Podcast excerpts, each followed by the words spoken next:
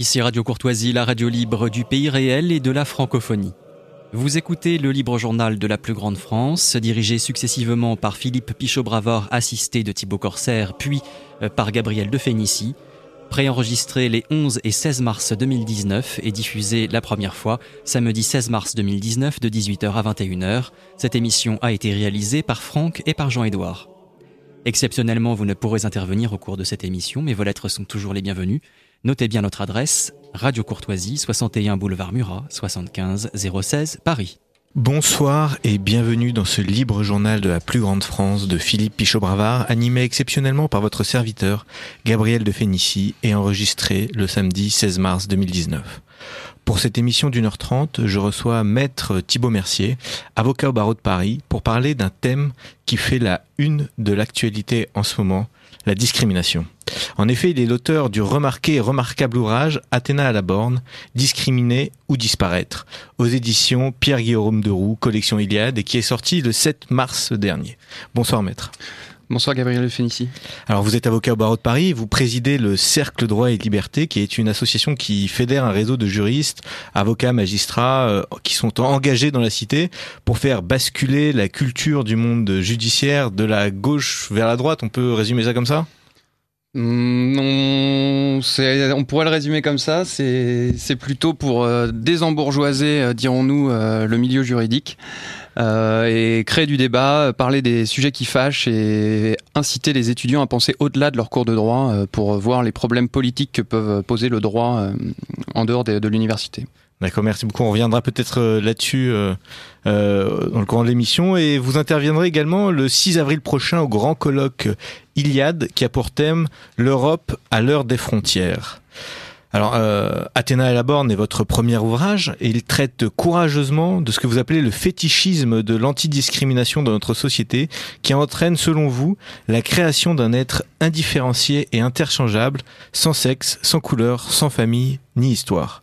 L'individu est alors réduit à sa simple fonction de producteur et de consommateur, devenant un objet de commerce qui s'achète et se vend comme au marché des esclaves et qui se retrouve finalement sans aucune défense face au Big Brother étatique et économique. C'est ça. Alors, euh, avant de commencer, je tiens vraiment à dire que j'ai beaucoup apprécié euh, votre ouvrage. Merci. Maître, il est vraiment très courageux, bien écrit, sans fioriture, mais précis et avec beaucoup de références qui le rend très très agréable euh, à lire et vraiment chers amis auditeurs je vous recommande cette euh, Athéna à la borne que vous allez avoir le plaisir de découvrir tout au long de cette émission.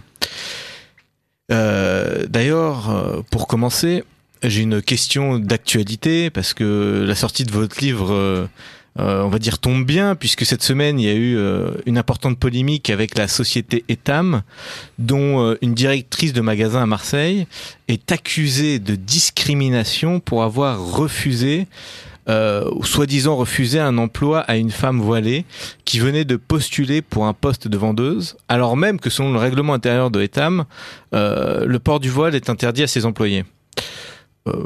on marche un peu sur la tête en ce moment, maître? Bah, là, c'est quand même un exemple typique de, cette obsession d'antidiscrimination. Donc, euh, on voit que cette jeune femme voilée, euh, aux convictions religieuses affirmées, va dans une boutique euh, qui affiche des femmes dénudées à longueur de journée et qui vend des, des sous-vêtements aux, aux, jeunes femmes.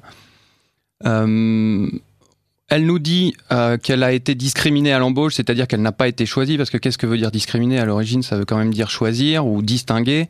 Donc elle n'a pas été choisie parce qu'elle porterait son voile et que la responsable du magasin Etam lui aurait dit que le règlement intérieur d'Etam euh, imposait une neutralité religieuse, donc pas le port du voile.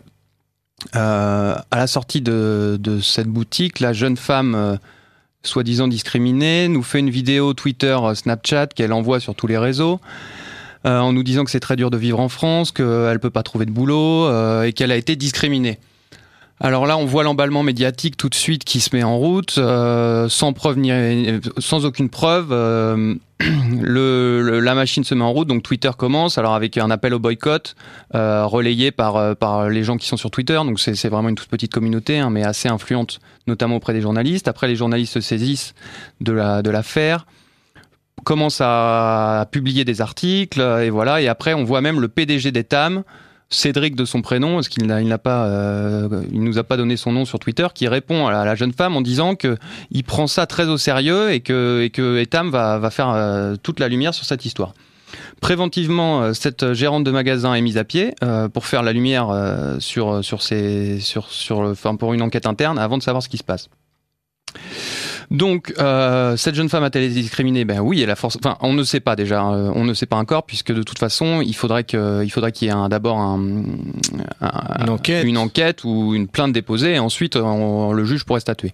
Donc, si jamais euh, elle n'avait pas été choisie pour cause de voile, évidemment, elle a été discriminée, puisqu'une discrimination, c'est un choix. Donc, si elle n'a pas été choisie, elle a été discriminée. Enfin, voilà, c'est euh, ça, c'est le simple terme euh, de, sélection ou non sélection, c'est forcément une discrimination. Aujourd'hui, vous m'avez discriminé puisque vous m'avez choisi pour, euh, pour participer ici et vous avez discriminé un autre puisqu'il n'est pas là.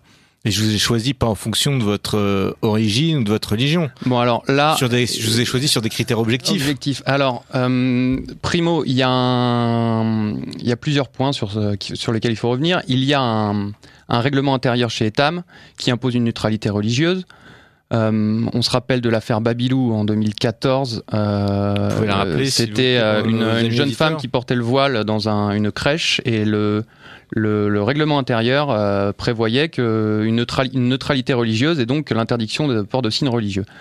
Il y a eu de, nombreux rebondissements judiciaires. C'est allé en cours d'appel, c'est allé en cours de cassation, c'est retourné en cours d'appel, c'est retourné en cours de cassation. La cour de cassation a fini par donner raison à l'employeur et accepter qu'on interdise le port du voile dans la crèche. Donc on voit bien qu'en droit français, il est quand même possible de mettre des, limites à l'expression religieuse en entreprise et notamment au port du voile. Alors il faut quand même aussi. Alors un autre point, c'est que quel est, quel est ce port du voile? Est-ce que c'est une expression de la religion? Est-ce que c'est des mœurs? Est-ce que euh, voilà, est-ce qu'elle a été discriminée en fonction de sa religion? On ne sait pas, parce que on pourrait très bien, euh, Etam aurait très bien pu embaucher une, euh, une, musulmane qui ne portait pas le voile. Donc, est-ce que c'est une discrimination fondée sur la religion? On ne sait pas. Ça serait plutôt sur l'apparence physique, les mœurs. C'est un peu flou tout ça. On voit bien que la religion, de toute façon, c'est quelque chose de. Mais le, voile est intrinsèque à la religion musulmane. Donc, dès lors qu'on porte le voile et qu'on et qu'on rejette quelqu'un pour le port du voile, c'est que on la rejette pour sa religion. Non, on ne la rejette pas. On, pourrait rejeter un sikh un turban, on pourrait rejeter euh, une personne qui se voile la face, je ne sais pas pour quelle raison. Et après, il faut pas s'étonner qu'un magasin qui vend des, sous-vêtements à des femmes euh, soit un petit peu euh, ne soit pas totalement partant pour embaucher des femmes voilées. Ça c'est quand même une, question de bon sens. Ensuite, un autre problème sur cette discrimination, sur sur ce point, c'est que en droit français, en, matière de droit du travail, euh, en matière de discrimination droit du travail, ce n'est pas à l'employeur qui aurait discriminé de, enfin, ce n'est pas à la personne qui accuse l'employeur de l'avoir discriminé de prouver qu'elle a été discriminée, c'est à l'employeur de prouver qu'il n'a pas discriminé. Donc on a renversé la charge de la preuve. En, droit, euh, en droit, la règle classique, c'est que celui qui, qui va déposer une plainte doit prouver ses dires. Là, cette jeune euh, femme euh, voilée pourrait très bien aller euh, déposer plainte. elle n'aurait pas à prouver ses dires. Ça sera à Etam de prouver qu'ils n'ont pas discriminé. C'est une preuve diabolique. C'est un peu une preuve diabolique. Et en plus, comment prouver une intention ou un choix? C'est quelque chose d'intangible, c'est quelque chose d'immatériel. Si je vous choisis pour une question ou pour une autre, on ne sait pas en fait pourquoi je vous ai choisi. Et si cette femme n'a pas été choisie, ce n'est peut-être pas parce qu'elle a porté le voile. Après, euh, on verra ce que peut-être que Etam, euh, la, vendeuse lui a bien dit ça, mais si la vendeuse, ça se trouve, n'a rien dit, comment le juge va savoir et comment Etam va pouvoir se défendre en disant non, je ne l'ai pas discriminé pour port du voile. Je l'ai discriminé euh, parce que je sais pas moi, elle, parlait mal français, elle présentait mal, elle n'avait pas l'expérience, donc on ne peut pas prouver une intention et c'est là où on voit un glissement du rôle du juge qui est passé de juge à inquisiteur ou chasseur de sorcières. C'est que maintenant il ne peut plus statuer du crime, donc de quelque chose de tangible, mais il va statuer du péché. Donc là, on a vraiment le retour du péché dans notre droit laïque, en fait. Oui, je pense qu'on y reviendra mm. après dans, dans la suite de l'émission. Mais alors, selon vous, c'est cette, euh, euh, cette polémique euh, qu'est-ce qu'elle dit de l'état de notre société? Bah, et, pourquoi, et pourquoi vous, avec, à, travers cet ouvrage, euh, vraiment que, que je recommande à, à, nos, à nos auditeurs de Radio Courtoisie, pourquoi vous attaquez à cette, on va dire maintenant, valeur fondamentale de la République Parce que c'est décrit comme ça maintenant, euh, la lutte contre la discrimination. Alors, pour revenir sur la première partie de votre question, euh, qu'est-ce qui, qu'est-ce qui ressort de, cette, polémique? C'est euh, le fait que notre droit euh, qui, a, glissé vers les droits de l'homme, maintenant une espèce de vision universelle euh, neutre de tout droit, euh, nous interdit de nous défendre. Et on voit bien que certaines communautés utilisent ces principes droits de l'homiste, notamment la neutralité, l'égalité, euh, le rejet de la religion, euh, utilisent toutes ces, toutes ces notions pour, euh, pour détruire ce qui faisait le ciment civilisationnel français. alors qu'on le veuille ou non, la France a des origines chrétiennes, même si on est un État laïque. Donc, et, quand, et maintenant, on est, on est, on est arrivé donc, donc, dans un État qui rejette totalement ses, ses racines chrétiennes et qui se dit neutre, donc axiologiquement neutre, pas de valeur, on accepte tout, on relativise tout. Donc un chrétien vaut un musulman, vaut un juif, vaut un bouddhiste, vaut un vegan, vaut un antispéciste, euh, vaut euh, n'importe quelle religion pour, euh, en, en, vaudra une autre. Donc on arrive à une société qui est incapable de produire quelque chose qui va relier et créer du commun. Donc avant c'était la religion, en France ça crée quand même un peu de commun, ou la nation. Maintenant on voit que, que nous, que l'État est neutre, mais que certaines communautés n'ont pas décidé de, de, respecter cette neutralité, et notamment la communauté musulmane. Euh, par cette, euh, je pense que cette, cette, jeune femme, on ne sait pas, on, on, faudrait faire la lumière sur toute cette affaire, mais ça sent un peu le coup monter. Elle, elle va Est-ce qu'elle a véritablement voulu aller travailler là-bas voilà, euh, Comme je vous disais au début, euh, comme je vous disais au début, une femme un peu religieuse qui porte son voile euh, n'aura certainement pas envie d'aller bosser chez Etam, qui affiche des femmes dénudées à longueur de journée. Donc on peut quand même se demander euh, si voilà si, certaines communautés n'utilisent pas ces valeurs droits de l'homiste pour euh, mieux euh, mieux attaquer ce qui faisait la culture française. Euh, Maître, moi, en, refermant votre ouvrage, la, première chose que je que je me suis dit, c'est est-ce qu'en France, pays qui se considère encore démocratique, est-ce qu'en tant que citoyen, on a encore la liberté de choisir? Bah alors là, c'est un point assez important. Donc, comme je le disais au début, discriminer, c'est, ça veut dire choisir. Et on voit bien que depuis euh, 50 ans maintenant, donc depuis la loi Pleven 1972, on interdit euh, à l'État et aux citoyens de choisir sur certains critères. Les quatre premiers critères en 72, c'était la religion, l'ethnie, la race et la nation. Alors, les trois premières, euh, religion, ethnie, race, c'est assez logique pour une, une, une, république qui se dit euh, laïque et qui ne reconnaît qu'une seule communauté, la communauté nationale, d'interdire euh, toute discrimination fondée sur euh, cette religion, cette ethnie ou cette race. On y reviendra quand même plus tard. En revanche, une des distinctions qui est quand même aberrante, c'est la distinction fondée sur l'appartenance à une nation. C'est-à-dire qu'en fait, on est venu dire à la France et aux Français, qu'ils n'avaient plus le droit de privilégier leurs compatriotes. Euh, alors, c'est possible encore de réserver des emplois dans la fonction publique, mais dans tout, euh, tous les autres secteurs, c'est interdit de refuser un bien, un emploi ou un service à une personne euh, en fonction de sa religion, de sa race, voilà, de sa, son ethnie ou sa nationalité. Et même de sa langue parlée. D'ailleurs, vous commencez alors, votre, voilà. votre, ouvrage par cet exemple. Voilà. Alors, au début, on, commence, on a commencé en 72 par quatre critères qui interdisaient, sur lesquels la discrimination était interdite. Maintenant, en 2019, on est à 25 critères. Alors, il y a des critères aussi aberrants que l'apparence physique, l'identité de genre, parce que maintenant la, la, la, la République française reconnaît euh, l'identité de genre, euh, donc la théorie du genre. L'appartenance ou la non-appartenance. Euh, vous pouvez préciser, c'est-à-dire qu'en fait, on est plus... Alors on n'a plus un sexe biologique, on aura un sexe qu'on nous, notre sexe biologique nous serait imposé, et en fait on aura un sexe social et psychologique que nous pourrions choisir. Donc euh, nous sommes, euh, je pourrais très bien être une femme si je décidais de l'être. Ça c'est la théorie du genre. Voilà. Ou sans sexe, c'est ça? Ou sans sexe également, et même il euh, y a beaucoup plus maintenant. C'est une, une identité fluide. On peut même la choisir. Elle peut changer au fur et à mesure de nos idées, de nos envies, de notre mode. Donc pour revenir sur ces discriminations interdites, il y a aussi maintenant la non-possibilité de, de, enfin la non-compréhension de la langue française. Et aussi maintenant, on ne parle plus de race, on parle de prétendue race hein, dans la dans la loi française. Les races n'existent plus, on nous l'a dit. Euh, donc la, la non-compréhension de la langue française. Alors en 2016, il y a eu euh, quelques quelques élus locaux qui ont euh, qui ont inventé quelque chose qui s'appelait la clause Molière et qui imposait aux, aux chantiers publics, donc aux maîtres d'œuvre, d'employer des, des ouvriers qui comprenaient le français. Euh, officiellement, c'était pour euh, des raisons de sécurité. Hein, euh, un maître d'œuvre français qui donne ses consignes de sécurité en français et doivent être, comprises par, l'ouvrier. Officieusement, en fait, c'était pour, contourner un peu la directive Bolkenstein qu'on connaît bien.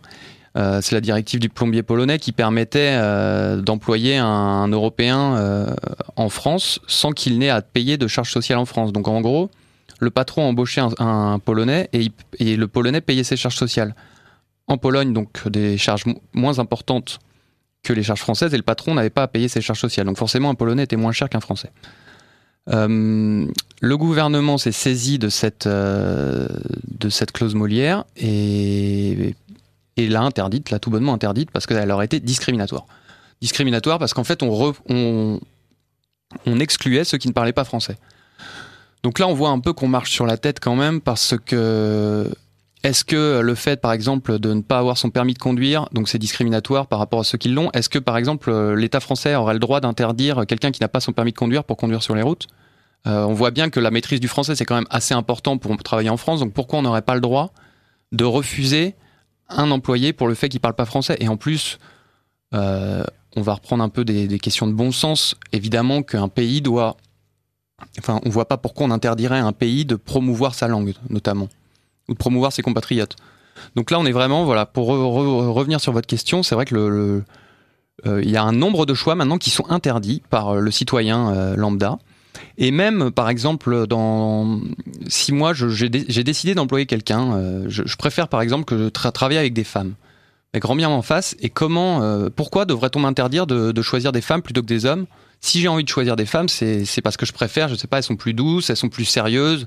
Euh, elle travaille mieux, pour, pour plein de raisons, qui peuvent être d'ailleurs euh, vraies ou fausses, parce que là, c'est une préférence, on ne parle pas de vérité scientifique. oui, dans votre euh, ouvrage, vous faites bien la distinction entre entre vérité générale et préférence oui, personnelle. Oui, préférence, c'est une une expression des valeurs. C'est pas une expression d'une vérité. Donc, si moi j'ai mes valeurs, d'ailleurs, si on est tolérant, donc le droit moderne qui se veut qui se veut axiologiquement neutre, donc avoir des valeurs neutres, euh, on ne doit pas interdire à une personne de choisir en fonction de ses goûts. Euh, si je préfère, euh, voilà, je vous dis, si je préfère embaucher une femme plutôt qu'un homme, c'est à moi de Uniquement pour cette raison-là Uniquement pour cette raison-là. qui peut m'interdire de le faire? D'ailleurs, on voit bien que ces lois sont complètement inefficaces parce que, quoi qu'il en soit, on continue à choisir. aller dans un restaurant chinois, il y a que des Chinois qui sont embauchés. Ça, c'est l'exemple typique et je pense que les, les, postulants non chinois ne sont pas retenus. Est-ce qu'ils vont euh, déposer plainte pour discrimination? J'en suis pas sûr. Donc en gros, ces lois, elles sont complètement inefficaces. Elles privent, euh, elles privent le citoyen de sa liberté de choix. Et en plus, alors on a mis des, comme je vous l'ai dit, on a mis des, le, juge, le juge maintenant doit, doit juger donc de, du cœur et des reins, doit sonder le cœur et les reins de la personne. Donc on, on pratique un, un viol des consciences. Oui, ce que vous appelez le viol des consciences. Le viol des consciences, c'est voilà, c'est le juge qui va euh, sonder votre votre âme pour voir si vous avez euh, choisi une intention bonne ou mauvaise. Alors maintenant, euh, il y a des choses qui sont autorisées, donc choisir un collaborateur, mais elles sont interdites sous certaines réserves si vous avez eu une mauvaise intention.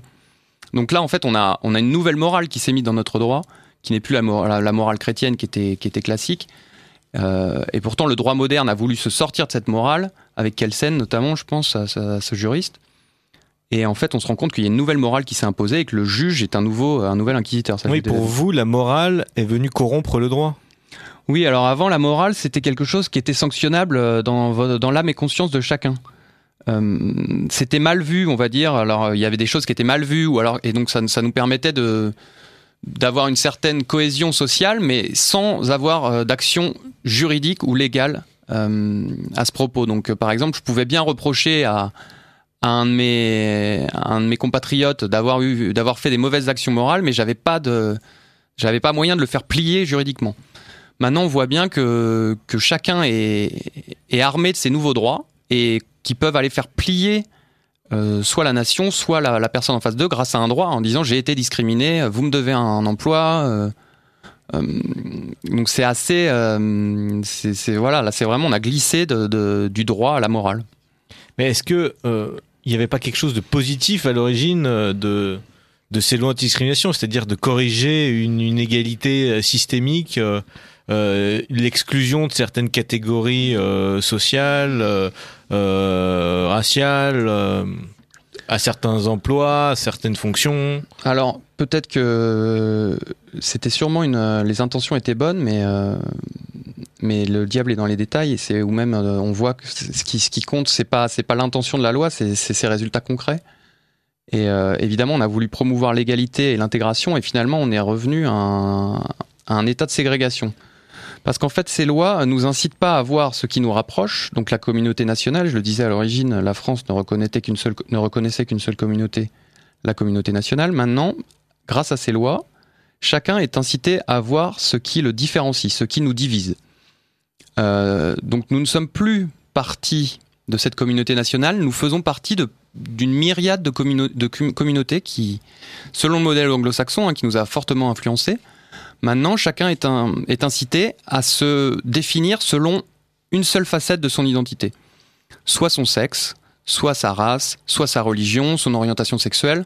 Donc on ne dit plus avant vous étiez français, peu importe d'ailleurs euh, votre religion, votre race, votre couleur euh, ou votre orientation sexuelle, mais maintenant vous n'êtes plus français, vous êtes un homosexuel, vous êtes un juif, vous êtes un musulman, un catholique. Et on voit bien que cette communautarisation, cette dénationalisation de l'État par les communautés a fragmenté la société. Elle a incité euh, chacun à se, communautariser euh, et à réclamer la couverture étatique vers eux. Donc c'est la guerre de tous contre tous, ou plutôt la concurrence victimaire de tous contre tous. Alors on a des, des, exemples assez euh, clairs, c'est l'ALICRA, euh, SOS Racisme, les associations de défense des euh, LGBT, donc lesbiens, gays, bi, trans. Et voilà, donc on voit bien que toutes ces, toutes ces associations traquent le moindre, la moindre discrimination.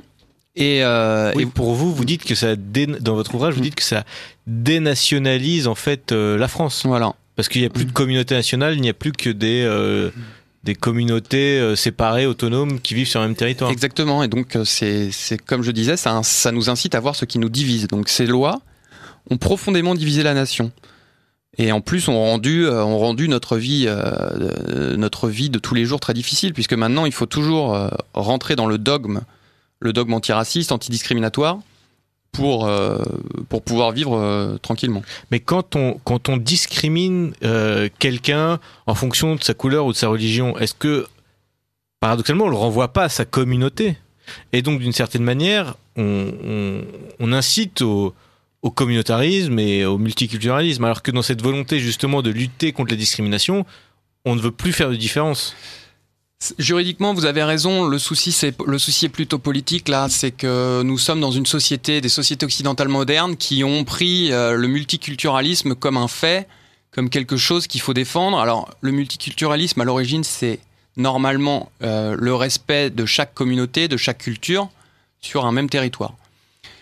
Mais en fait, on a vu que ce multiculturalisme qui est promu, euh, notamment en Occident et, seulement en Occident d'ailleurs, en fait, il a, hum, ça, ça s'est plutôt soldé par euh, la promotion de toutes les cultures minoritaires au détriment de la, de la culture, euh, la culture historique.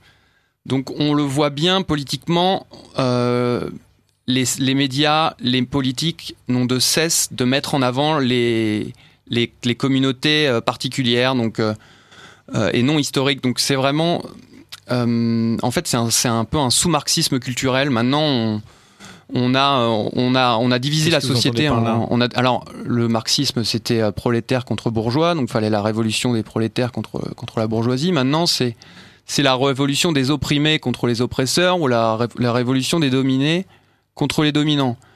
Euh, les oppresseurs et les dominants, eh bien, c'est l'Occident euh, patriarcal, catholique, hétérosexuel, hein, pour faire très simple c'est un peu ça, euh, c'est un peu ça qu'on voit tous les jours dans les médias. Donc, parce qu'en fait, on parle de discrimination, mais c'est toujours, c'est jamais euh, le racisme anti-blanc, par exemple, est nié, il n'existe pas, en tout cas dans les médias euh, ou chez les politiques. Donc, on voit bien qu'il y a un deux poids deux mesures. Il y a certaines catégories qui ont des outils juridiques quand elles sont discriminées, et certaines qui n'en ont pas. Donc, c'est assez. on nous parle de droit, mais en fait, c'est assez hypocrite puisque c'est quelque chose de politique et comme je vous le dis, c'est une espèce de d'inversion des valeurs où, maintenant la, la communauté euh, historique, donc en France, ben, euh, enfin tout, tout, ce qui est vu comme supérieur, à tort ou à raison, est, discrédité. Euh, donc là, c'est un peu, c'est un peu ce culte, ce culte de l'autre, la dictature de Bigother, comme disait Jean Raspail dans Le Camp des Saints. On, on, a une espèce de d'amour de l'autre, au mépris de soi-même. C'est un peu un post-christianisme normalement on devait euh, on devait aimer Dieu au mépris de soi-même et maintenant c'est on aime l'autre au mépris de soi-même c'est un peu ça euh, c'est un peu ce qui ce qui ce qui arrive et donc ça ça va vraiment au-delà du droit hein. même si ces lois à l'origine étaient, étaient, étaient potentiellement bonnes on voit bien que dans les faits dans une société multiculturelle et individualiste c'est assez difficile à mettre en place et, et ça crée de, de, de gros soucis de, de cohésion euh, merci maître. Alors je rappelle euh, que nous sommes sur Radio Courtoisie dans le libre journal de la plus grande France de Philippe Pichot-Bravard, animé par Gabriel de Fénici, et que pour cette émission nous recevons euh, maître Thibaut Mercier, qui est avocat essayiste et auteur de l'excellent ouvrage Athéna à la borne, discriminer ou disparaître chez PGDR. maître, alors pour vous, il n'y a, a, rien à sauver dans ces lois anti-discrimination? Comme, je vous l'ai dit, il faut la discrimination, faut savoir, faut pas que ça soit un absolu. Là, on, en fait un absolu. Toute distinction est devenue interdite. Euh, il faut, il, faut qu'on quand même qu'on conserver un certain euh, un certain vivre ensemble, dirons-nous. Donc on peut pas, euh, on, doit on doit les garder, mais elles sont là. Il y a quand même une, espèce de spirale, une fuite en avant qui fait qu'on a multiplié toutes ces toutes ces tous les tous les motifs de discrimination et on se rend fou. Hein, donc donc euh, sauver quelque chose, euh, peut-être euh, juridiquement, mais en tout cas politiquement, il faut faire, faut faire quelque chose. Hein. dans votre ouvrage, c'est assez, assez, intéressant parce que vous, vous réglez votre compte indirectement à Nicolas Sarkozy à travers votre critique assez acerbe de la discrimination positive. c'est assez intéressant parce que vous expliquez que s'il y a discrimination positive, donc s'il y a un positif d'un côté, il y a, forcément, il y a forcément un négatif de l'autre. Alors ça, c'est un terme très intéressant. C'est vraiment de la langue. On nous sort un mot de communication pour nous pour nous vendre un, un produit et en fait, on se rend compte que c'est complètement creux parce que une discrimination positive entraîne nécessairement une discrimination négative. Si vous êtes choisi, il y en a forcément un qui va être exclu. Ça, c'est déjà euh, étymologiquement, on voit bien que ce terme ne veut rien dire. Et ensuite, ce, principe de, discrimination positive, il a quand même un effet totalement pervers qui, qui est l'inverse de ce qu'il promeut. Il promeut l'intégration. Et en fait, euh, et le dogme du tous pareil d'ailleurs, on nous voilà, on nous dirait que les sexes n'existent pas ou que les races n'existent pas, mais en fait, ce principe de, de discrimination positive racialise la société et sexualise la société. Puisqu'en fait, euh, on va euh, inciter. Donc là, on, pense que la personne n'est définie que par son essence, donc euh, son sexe ou sa race, par exemple. Alors on nous dit qu'il faudrait lutter contre le racisme et le sexisme, mais en fait, on va réduire les personnes qui vont être choisies positivement à leur euh, essence, leur race ou leur sexe. Par exemple, dans l'entreprise, qu'est-ce qui nous intéresse? Est-ce que c'est qu'une personne soit une femme, ou que une personne soit un noir, ou qu'une personne soit un homosexuel? Non, ce qui nous intéresse, c'est qu'elle ait euh, une conscience professionnelle, le goût du travail bien fait, des capacités organisationnelles, euh, qui n'ont rien à voir, et on nous le dit, et on nous le répète, et la, République nous l'a répété, c'est là-dessus qu'elle a été fondée, que ce n'était pas notre race, notre sexe ou notre orientation sexuelle qui nous définissait, mais c'était nous, ce que nous avions à l'intérieur de nous-mêmes. Donc finalement, ces politiques de discrimination positive, elle, comme je vous l'ai dit, elle divise encore plus la société puisqu'on nous incite à voir euh, une seule facette de notre identité, donc notre sexe, notre orientation sexuelle, euh, notre race. Et en plus, finalement, euh, dans les entreprises, on voit bien qu'il y a alors toutes les tous les grands toutes les grandes sociétés multinationales maintenant promeuvent ce qu'on appelle la diversity inclusion. Désolé pour l'anglicisme. Ça sera 2 euros dans le cochon. Ça sera 2 euros dans le cochon. donc des politiques de promotion de la diversité dans les faits, euh, c'est bien plus que l'égalité salariale entre les hommes et les femmes ou, ou alors euh, l'embauche de minorités visibles. Hein. Ça va, ça va jusqu'à la promotion de la théorie du genre, euh, la création de groupes LGBT friendly. Hein, donc encore 2 euros. Encore 2 euros, excusez-moi. et en fait, je à ce qu'il soit bien, soit bien mis. Hein. Très bien. et en fait, donc donc déjà, on voit que là, il y a une espèce de politique assez, euh, assez euh, politiquement correcte des grands groupes hein, qui sont incités à signer des, des accords, euh, des accords donnés. Il y a des, des, des, associations LGBT, par exemple, qui les incitent à, à signer des, des chartes de respect de la diversité.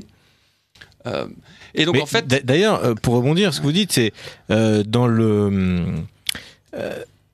Etam pour se défendre a dit que c'était une société qui avait pour but de promouvoir la diversité. Comme alors, si la diversité était une valeur. Et en plus, euh, quel est le but d'une entreprise? Est-ce que c'est de réaliser son objet social, de servir ses clients ou de promouvoir la diversité? Là, on est quand même dans la... Il y a une confusion des, des... rôles sociaux. Une, une entreprise, euh, son but pour, premier, c'est quand même de réaliser son objet social, de servir ses clients le mieux qu'elle peut, plutôt que de promouvoir la diversité. Donc maintenant, euh, évidemment, c'est bien vu, c'est très politiquement correct de promouvoir cette diversité pour euh, terminer ce que je voulais dire tout à l'heure, c'est qu'en fait, dans, dans les faits, cette promotion de la diversité au sein de l'entreprise mène paradoxalement à, à, une uniformisation de la des pensées. Alors on est tous différents, soi-disant on a tous notre sexe différent, on a tous notre religion différente, mais en fait on pense tous la même chose.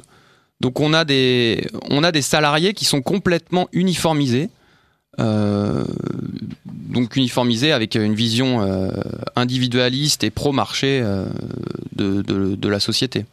Mais vous pensez pas aussi que en fait les entreprises sont victimes de des groupes de pression et que eux pour justement réaliser leur objet social, ils veulent éviter que ces nouveaux censeurs euh, leur tombe dessus et donc ils se, ils se couchent euh, assez lamentablement. Très certainement, euh, c'est certain que c'est très difficile, que ces groupes de pression sont très efficaces, qu'il y a un lobby, il y a une pression sociale qui est difficile pour une société qui se veut neutre politiquement, mais en fait, à, à se vouloir neutre, il, il, il, il, ne sont, ils ne, à vouloir être neutre, ils, tombent dans, dans ce, ce politiquement correct et qui, ils sont soumis à la loi du plus fort. Ils sont soumis à la loi du plus fort d'une certaine d'une certaine façon, mais on voit pour rebondir sur l'affaire Etam, et d'ailleurs il y a eu il y a un an il y a eu un, gros souci euh, assez similaire euh, aux États-Unis, à Philadelphie dans une, une entreprise un, grand cafetier assez connu, euh, la gérante a refusé euh, à deux personnes de couleur noire d'utiliser les toilettes.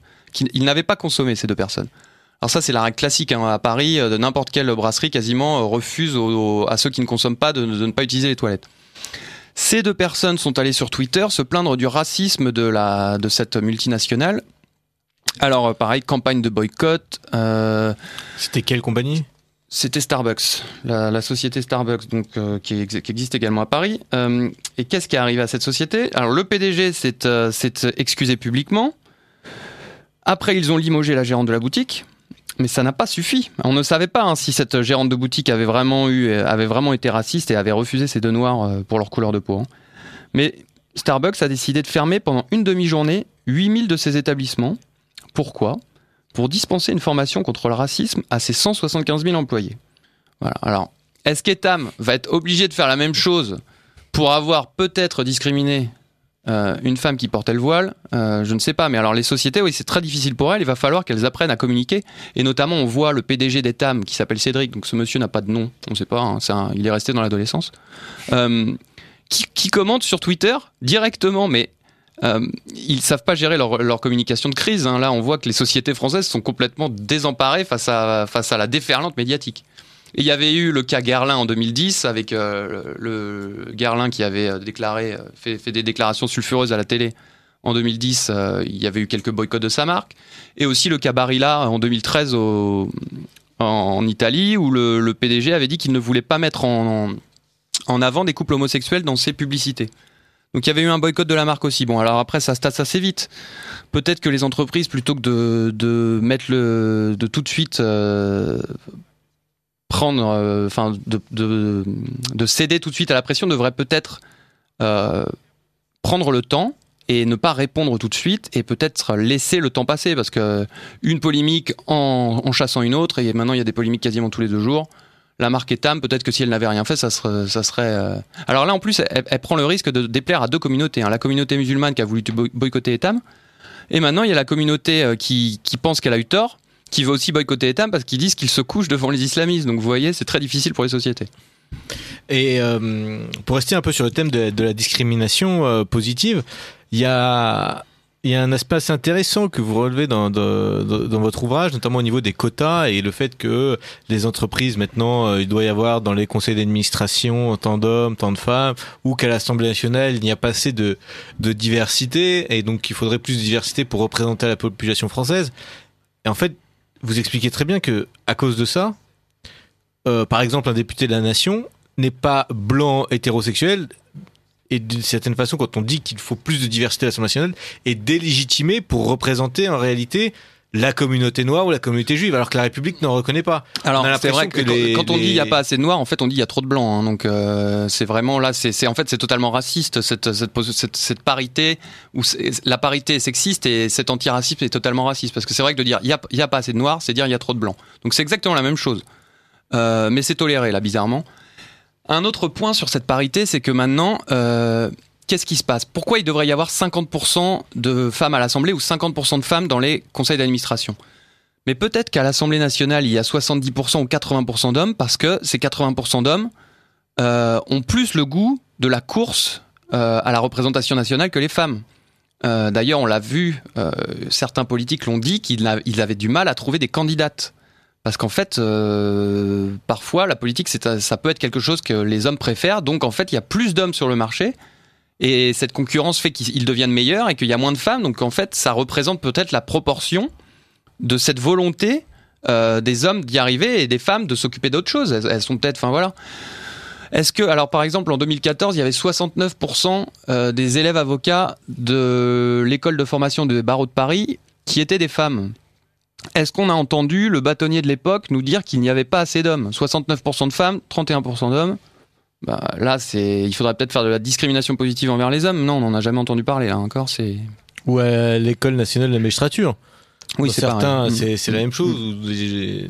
Les proportions euh, euh, de femmes sont nettement supérieures. Effectivement, là, il n'y a aucune euh, non, non, mais là, donc là, on a, on a renvoyé les gens à leur essence, donc à leur race ou à leur sexe. Donc pour vous, ça, ça ne va forcément que dans un sens. Bah oui, comme je vous ai dit, c'était un peu. C'est quel sens en fait? C'est. Bah ça, c'est ce que je vous ai dit. C'est la dictature de Bigother, la dictature de l'autre. C'était cet amour de l'autre au mépris de soi. Donc euh, le sens, c'est toujours plus de diversité, euh, plus de particularisme et, et tout l'héritage euh, historique, civilisationnel qui est remis en cause en permanence. Il y a un peu une, une haine de soi hein. en Occident. On va pas, on va pas se mentir. Hein c'est un sentiment de haine de soi là qui, fait que ces, politiques ont, beaucoup de ont beaucoup de, de succès. Merci Thibaut Mercier. Je rappelle euh, à nos auditeurs que nous sommes dans le libre journal de la plus grande France de Philippe Pichot-Bravard, animé exceptionnellement par Gabriel de Fénici sur Radio Courtoisie. Donc avec euh, Maître Thibaut Mercier, avocat à la Cour, essayiste et auteur de Athéna à la borne, discriminer ou disparaître.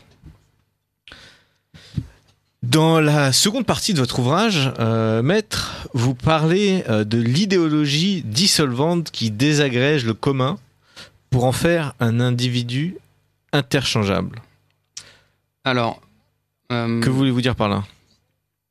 Dans notre société moderne, dans nos sociétés occidentales, depuis, depuis les Lumières, notamment, ça, ça, commence un peu avant, on a voulu faire fi du passé, de tout héritage culturel. Donc, vous vous rappelez Rousseau, euh, vous vous rappelez Rousseau au collège, euh, euh, l'homme, enfin l'état de nature, donc donc l'homme, l'homme est, est prieur de sa culture et c'est en fait il est il est il naît libre et c'est la société qui le corrompt. Donc on, nous dit qu'en fait on, on, nous dit que l'humain existe préalablement à toute culture. Donc et que ces cultures en fait qui existent préalablement euh, la servirait. Donc il faudrait le libérer de ses racines, de ses liens. Ces liens, c'était évidemment la famille, la nation, euh, la race exactement aussi, hein, même s'il ne faut pas, en parler. Et en fait, on a, créé un individu universel qui est le même euh, en tout point du globe. Donc ça, c'était l'assomption philosophique depuis 1789, les Lumières. Euh, on le voit bien d'ailleurs, hein, comme, je l'ai dit au début, la République ne reconnaît euh, l'individu sur aucun de ses. Ne, peut, ne fait aucune distinction en fonction de la religion, de la race, de la culture. Euh, tous les hommes se valent, tous les hommes sont égaux en tout point du globe. Un japonais est égal à un, chinois, est égal à un somalien, est égal à un inuit. voilà, c'est. Alors, égalité en droit, pourquoi pas Là, on est en train de faire de l'égalitarisme, donc on est tous pareils.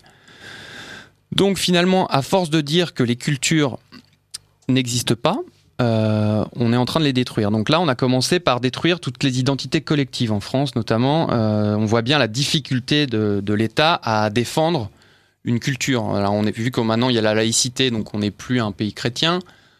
Euh, après, on nous a dit que la race n'existait plus, donc on n'est plus un pays blanc. on va nous dire, enfin, toutes les préférences politiques vont sauter également, puisque maintenant tout se vaut. Donc là, on arrive à avoir détruit toute idée d'identité commune. Alors une fois qu'on a, on a euh, enfin, désincarné cet individu, qu'on lui a ôté toutes ses appartenances, maintenant on assiste à, un, c'est le deuxième effet qui se coule, on pourrait dire, c'est la possibilité pour l'individu, grâce à sa volonté, de tout remettre en cause. Donc euh, non seulement donc ses appartenances euh, qui, qui, alors maintenant on peut naître français, mais un individu peut décider de ne plus l'être. Et en plus, on peut naître un homme et un individu peut décider de ne plus être un homme. Donc là, on est arrivé. C'est-à-dire, vous pouvez un peu préciser? Bah, Par exemple, la volonté, la volonté de l'individu est toute puissante. Hein. Euh, je pense donc je suis. Donc, euh, si je pense que je suis un, homme alors qu'en fait je suis né femme, euh, qui pourra m'en empêcher? Donc ça, c'était ces, gens-là euh, au début. Enfin, au début, ces, idées, on n'en voyait pas beaucoup. Maintenant, on voit quand même. Alors, je, vais parler de la théorie du genre. On en a parlé rapidement au début d'émission. Euh, c'est la théorie du genre postule que le sexe biologique n'existe pas et qu'il nous est imposé un sexe, enfin, qui nous est imposé et qu'en fait, nous avons un sexe social et psychologique qui pourrait être différent de notre sexe biologique. Donc, on ne parle plus de sexe, on parle de genre. Euh, voilà, donc vous voyez que maintenant, l'individu, euh, dans son orgueil infini, peut choisir son sexe ou même sa race. Alors, des exemples concrets. Aux États-Unis, euh, je le cite dans l'essai, euh, c'est cette femme qui s'appelle Rachel Dolezal, donc c'est République tchèque, hein, l'origine de ce mot, de son nom de famille, pardon. Elle était, elle se fait interviewer, en fait, c'était une militante antiraciste. Elle se fait interviewer par les médias américains elle est noire, elle a les yeux très clairs, elle a les cheveux crépus. Et euh, le, journaliste devait se douter de quelque chose qui avait anguille sous roche et lui demande si, elle est noire. Au début, elle refuse de répondre, elle finit par botter en touche, l'interview se termine et en fait, après enquête, on se rend compte que cette femme se faisait crêper les cheveux et se teignait la peau en noir. Donc c'était le blackface avant l'heure là. C'était, mais vu que c'était pour des considérations antiracistes, c'était autorisé là. Euh, donc là, qu'est-ce qui a fait que cette femme, blanche, d'origine tchèque, euh, puisse décider qu'elle se sentait noire finalement. Alors, très bien, elle se sent noire, mais est-ce qu'elle est obligée? Alors maintenant, c'est même plus je me sens noire, je suis noire, c'est je vous impose de reconnaître que je suis noire. C'était ça, en fait. Là, maintenant, on arrive à, à l'obligation pour la communauté de reconnaître qu'une personne se sent différente. Alors que euh, par exemple, un artiste, euh, on va dire qu'il est artiste parce que la communauté qui l'entoure va reconnaître son talent. Mais maintenant, c'est cette espèce de narcissisme qui fait qu'on se définit euh, selon, selon notre volonté. Et si j'ai décidé que j'étais artiste, je suis artiste et vous, je serais peut-être le pire des artistes, mais je serais quand même artiste et, vous avez rien à me dire. C'est pareil là. Donc je suis noir parce que je l'ai décidé et vous devez reconnaître que je le suis. Sur le sexe, c'est un peu plus dangereux parce que là, on est carrément arrivé à, un droit de choisir son sexe. Hein. Euh, au début, alors il fallait, pour avoir euh, le droit de changer de sexe à l'état civil, il fallait subir une opération euh, qui vous, qui alors prendre des hormones et avoir une opération chirurgicale, et ça, ça conditionnait la possibilité de changer de sexe à l'état civil. Maintenant, la Cour européenne des droits de l'homme a décidé, les juges ont décidé que peut-être euh, qu'ils estimaient que euh, on n'était pas certain que les catégories hommes et femmes euh, existent encore vraiment biologiquement et qu'en gros maintenant on n'avait plus besoin de, subir une opération chirurgicale de changement de sexe avant d'avoir un sexe, changement de sexe à l'état civil. Dès lors qu'on se comporte, si on est un homme et dès lors qu'on se comporte comme une femme, on peut demander à l'État de nous reconnaître euh, le, droit de, à l'état civil d'être une femme. Alors la, la, la, Cour européenne des droits de l'homme a dit que c'était pour euh, respecter la vie privée et le droit à la vie familiale. Alors euh, un peu, ça justifie un peu tout et n'importe quoi ce droit à la vie privée. donc maintenant on voit bien ce glissement de l'individu tout puissant qui fait, qui plie, qui fait plier la communauté, le droit selon sa volonté. Et c'est là c'est très dangereux parce qu'en fait on donne tous les pouvoirs à l'individu face à la communauté. Et évidemment, les, désirs individuels sont infinis, chaque personne aura des désirs différents, donc là on arrive vraiment à une, concurrence de tous contre tous, une guerre de tous contre tous, et on fait éclater, on éclater l'idée de, de bien commun, hein, puisque maintenant c'est l'individu qui choisit ce qu'il veut sans aucune contrainte, c'est le jouir sans entrave totale. Mais malheureusement, euh, qu'on le veuille ou non, on est tous déterminés, on, est né dans un pays. On peut changer la direction dans laquelle on va, mais on peut pas changer euh, d'où on vient. Donc, il faut accepter que, que l'on est né avec certaines, euh, certains déterminismes, certains. alors, notre pays, par exemple, on peut pas changer, on peut pas changer notre notre notre volonté n'est pas toute puissante. Hein. Si, si je suis né homme, je peux pas changer. Il faut il faut pouvoir l'accepter ça. Alors est-ce que maintenant, mais maintenant le droit se plie à cette, à cette, à cette volonté individuelle et sans aucune notion, sans aucun une notion de commun, on a arrêté de défendre les communautés, enfin on a arrêté de défendre la communauté, le bien commun, pour laisser euh, le droit individuel. Donc c'est vraiment l'individualisme forcené hein, qui, qui, joue. Mais c'est à travers euh, comment comment cette mutation du droit est arrivée? C'est par euh, notamment l'influence des juges, des cours suprêmes euh, bah, les droits de l'homme? C'est arrivé par euh, c'est arrivé par, euh, par l'individualisme. Hein. Donc ça commence au XIVe siècle, Guillaume d'Occam avec les nominalistes qui nous dit qu'il n'y a plus d'essence commune, mais qu'il n'y a que des individus particuliers. Donc plus d'essence commune, c'est-à-dire qu'il n'y a plus de nation, il n'y a plus de sexe, il n'y a plus de race, mais que des individus qui en font partie. Euh, donc en fait là c'est vraiment le début de l'individualisme. Et d'ailleurs ça pousse, ce, ces racines vont aussi vers tout ce qui est euh, mouvement antispéciste où euh, les hommes sont les égaux des, des animaux et il n'y a plus de différence. Ensuite évidemment il y a l'individualisme des Lumières en 1789 et, et, le fait que maintenant l'individu devient autonome par sa raison et, devient un individu de droit. Et maintenant c'est vrai qu'à l'origine le droit c'était une relation de l'individu à la communauté notamment en droit romain. Euh, et puis euh, chez les Grecs, ce droit, c'était quand même, il était soumis à un, ordre naturel, un ordre cosmologique, donc la nature qui nous entoure. Par exemple, un homme et une femme se marient entre eux parce que ça fait des enfants. C'est euh, le seul moyen de, continuer l'existence de la communauté. donc ça, c'était, ce droit était soumis à un ordre naturel qui nous était supérieur. Mais maintenant, depuis 1789, on voit quand même que l'homme est devenu un peu son propre dieu, parce que on voit, on est dans des sociétés occidentales complètement laïcisées, et qui refusent cette idée de transcendance. Donc cette idée soit de Dieu supérieur, soit d'ordre naturel supérieur, qui nous dépasse et qui nous structure. Maintenant, on pense que l'homme, euh, enfin, on est dans des sociétés totalement horizontales, qui ont arrêté de toute idée de verticalité, donc toute idée de transcendance. Maintenant, on est tous au même niveau. L'homme est son propre Dieu. Et donc rien ne peut venir euh, euh, limiter sa volonté. Donc après, le droit, lui, s'adapte. Euh, évidemment, on vit dans une société individualiste, on nous sort les droits de l'homme et puis le droit s'adapte. Mais c'est c'est pas pas le droit qui, qui a perverti ça. C'est venu philosophiquement avant pour qu'on arrive à, ce niveau-là juridiquement. dans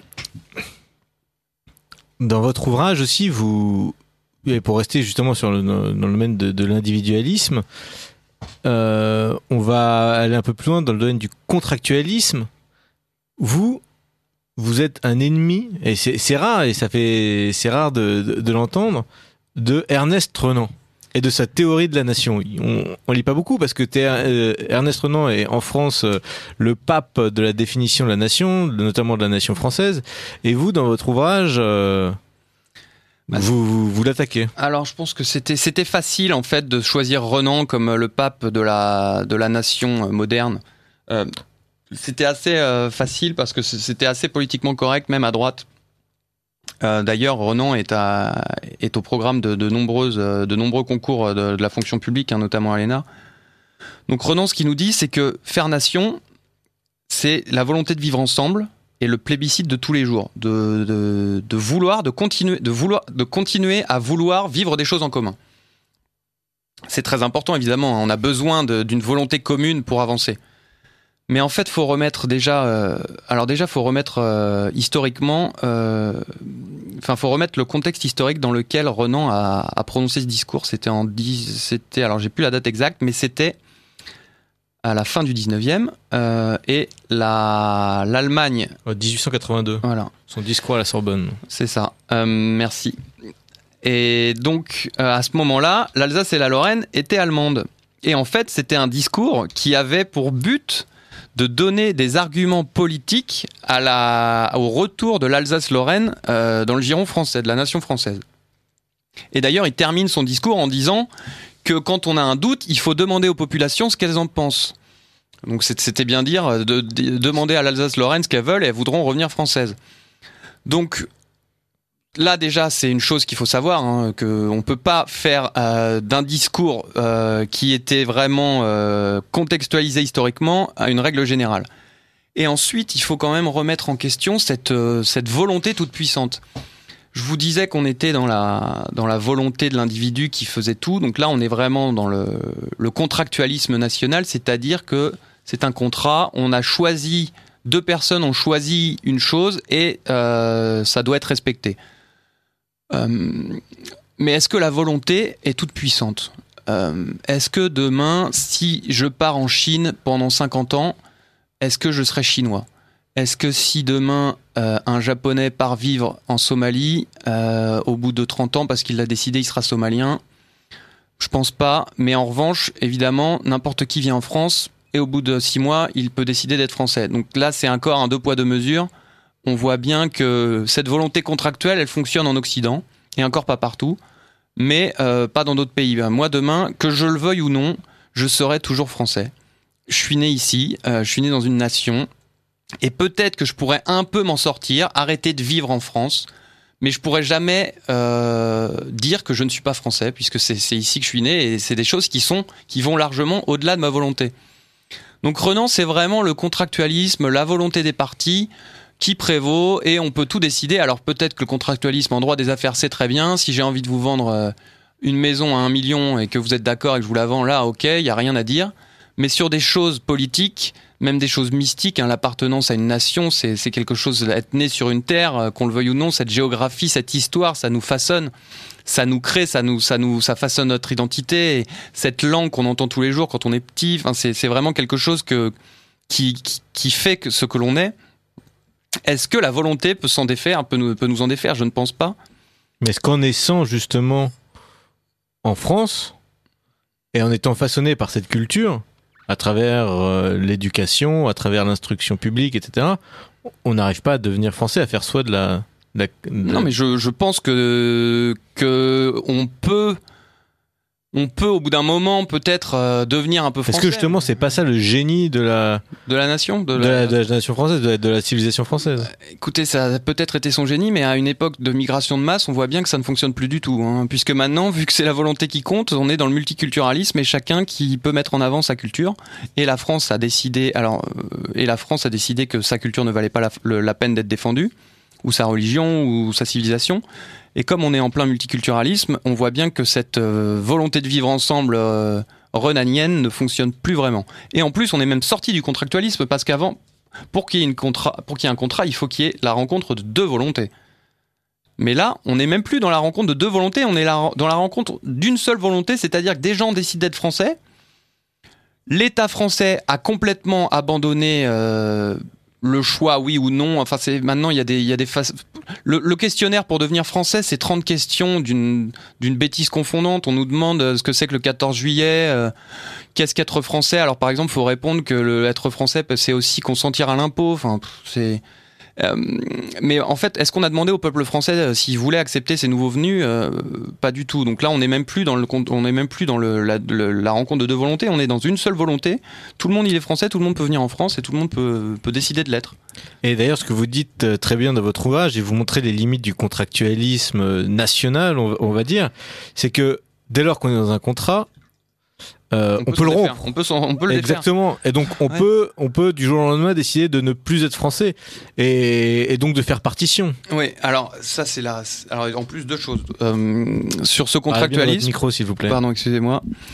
Sur ce contractualisme, euh, bon déjà, qu'est-ce que qu'est-ce qui forme une nation? Il faut quand même admettre que la nation, c'est, ce n'est pas. Alors Renan nous dit c'est pas une race, c'est pas une langue, c'est pas une religion. mais c'est en fait c'est un peu tout ça c'est quand même une culture, et cette culture, elle implique euh, une religion, une race, une euh, langue, et des choses qui nous, qui nous façonnent. Euh, Mais là, on est bien dans cette dans ce contractualisme complet, c'est que et vous pointez un, choix un, un, point très important de cette de, de, du problème de la volonté, c'est que si si je décide d'être français aujourd'hui, je pourrais m'en défaire demain. Et ça marche également pour tout. Maintenant, alors mon sexe, euh, je décide demain que je suis un homme, euh, je suis après-demain une femme, euh, je suis après-après-demain sans genre.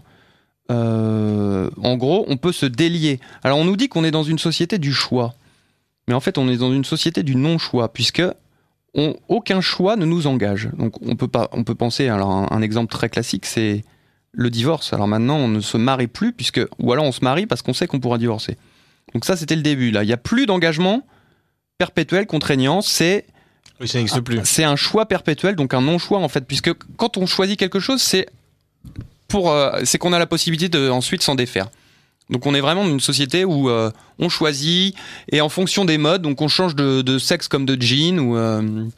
non mais c'est vraiment on sent une espèce de, de, de société liquide. Donc ça c'est la société liquide où, où rien plus rien de, de, statique naît et même notre identité maintenant est, est devenue liquide puisqu'on l'a choisi en fonction des modes. Hein. Mais d'ailleurs, on le voit bien avec les, les, les, djihadistes euh, qui sont partis euh, en Syrie, les djihadistes euh, dits français qui ont tous, enfin pour la plus, enfin été avaient la nationalité française ou, ou l'ont toujours et qui du jour au lendemain ont décidé de ne plus être français, d'aller combattre la France à l'étranger. Tout à fait, mais alors là, c'est bah, la c'est ce c'est la carte d'identité qui fait la France, hein, donc on voit bien qu'ils en défont. Mais là, il y a aussi des vrais Français, des Français euh, qu'on va dire de souche, même si le terme est interdit, euh, qui aussi qui sont aussi partis euh, combattre euh, en Syrie. Hein, mais ceux qui font des attentats.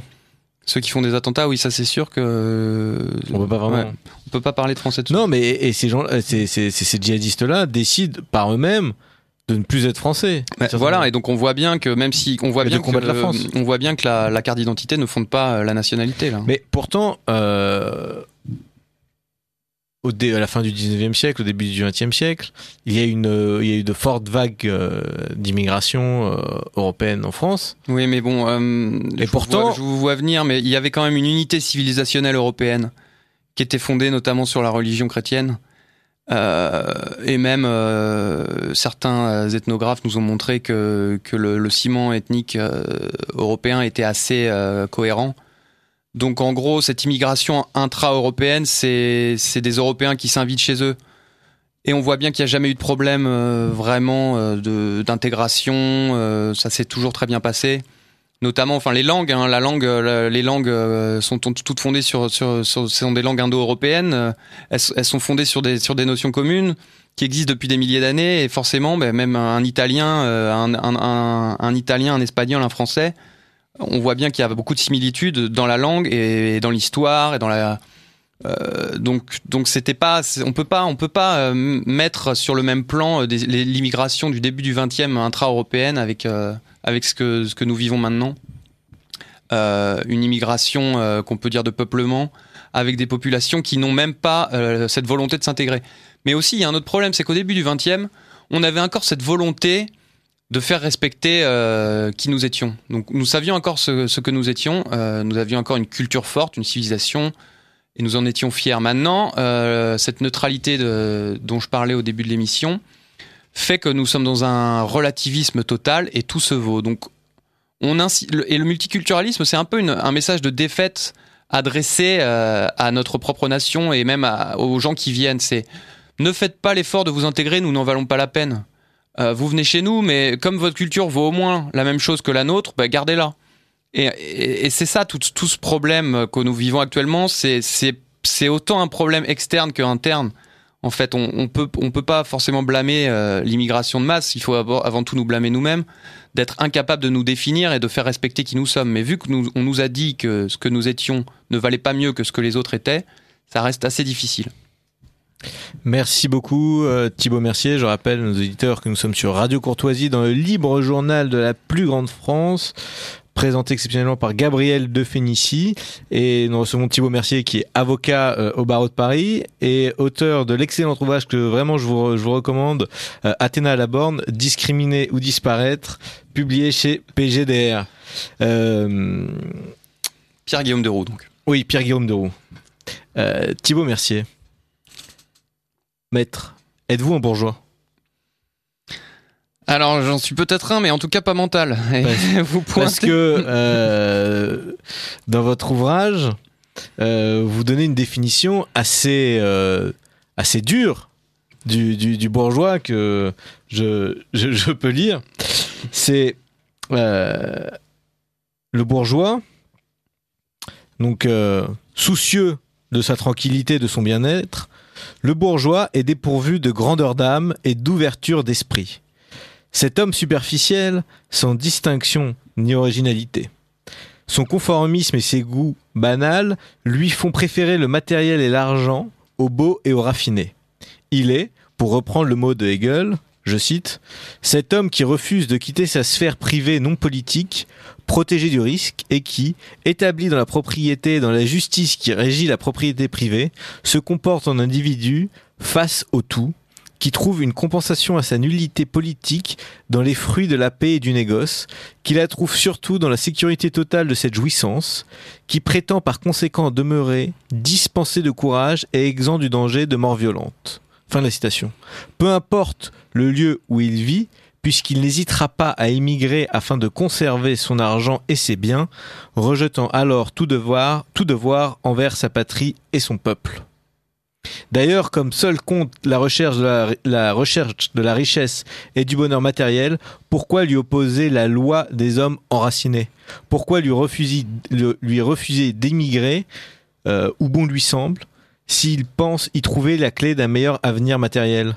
Plus que tout autre argument philosophique, c'est bien cette conception de l'homme qui fonde la logique immigrationniste contemporaine. Alors oui, là vous pointez un, point euh, que je considère assez important euh, actuellement, c'est vraiment... Euh, bah, alors le bourgeois, il existe depuis Flaubert au 19e, hein, évidemment, c'est pas nouveau, mais on est vraiment dans un monde bourgeois où seule l'économie compte et seul le confort individuel compte. Donc on voit bien que, que désormais, alors l'économie a pris le pas sur la politique, euh, il y a des choses qui comptaient avant pour un politique, c'était euh, le bien commun, la sécurité, la cohésion nationale. Mais maintenant, en fait, on voit que les politiques nous parlent de quoi? D'économie, d'économie, d'économie. Macron, ce n'est plus un homme politique, c'est un grand manager de l'entreprise nationale, par exemple. Pas lui, d'ailleurs, euh, d'autres avant lui. donc, sur ces bases, en fait, la société, c'est devenu une, une, machine à produire. alors, c'est puisque puisque l'économie compte. Donc seule l'économie compte. Donc par exemple, on a nié tout besoin spirituel de l'homme. C'est vrai que la société ne se on voit bien que politiquement, on s'en fiche un peu de la spiritualité. Hein. On, nous, nous incite pas à, mettre en avant notre spiritualité. Au contraire, la laïcité nous, nous, nous impose de mettre notre, notre religion de côté. Euh, enfin, de c'est un particularisme français, ce sécularisme, non? On voit aux États-Unis, ils sont quand même. Euh, oui, c'est vrai, c'est vrai, les États-Unis, mais c'est un peu à part, euh, on va dire. Euh, euh, Oui, mais même au-delà de ça, parce que les Anglais aussi sont protestants, mais. Parlons de la France, que je connais quand même un petit peu mieux, je peux pas trop parler des États-Unis. Mais en tout cas, aux États-Unis aussi, l'économie prime sur le, sur le reste, hein, même s'ils ont réussi à garder, à, garder, à garder un ciment religieux.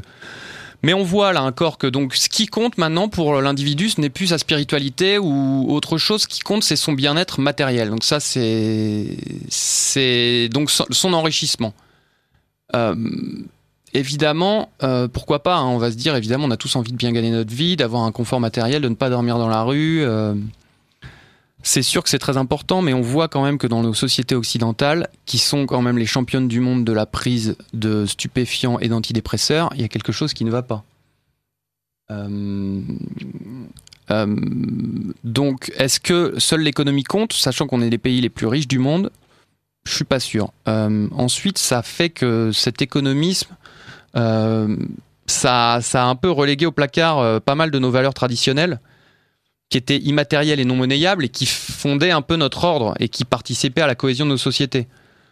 Et d'ailleurs, sans le concours du droit, je pense à des choses qui sont complètement dévoyées actuellement et, même moquées. Hein. Euh, l'honneur, la gloire, la noblesse d'âme, euh, peut-être l'héroïsme, le courage, la fidélité, même la recherche du beau. Maintenant, c'est, on vit dans des sociétés modernes où tout ça, c'est, euh, oublié, puisque seul compte votre, votre enrichissement. Et forcément, quand on veut s'enrichir, on ne pense pas à à aller au-delà de, enfin, à chercher le beau. Par exemple, euh, euh, l'art, on n'est plus dans la recherche du beau qui nous transcende, on est dans la recherche de la spéculation. Donc, on, ça a donné, donné l'art contemporain. mais est-ce que dans nos sociétés, on a besoin que des gens qui cherchent à, mettre, à, faire le plus de profit possible? Je pense pas. Enfin, un policier, s'il devait rechercher son profit, deviendrait ripou.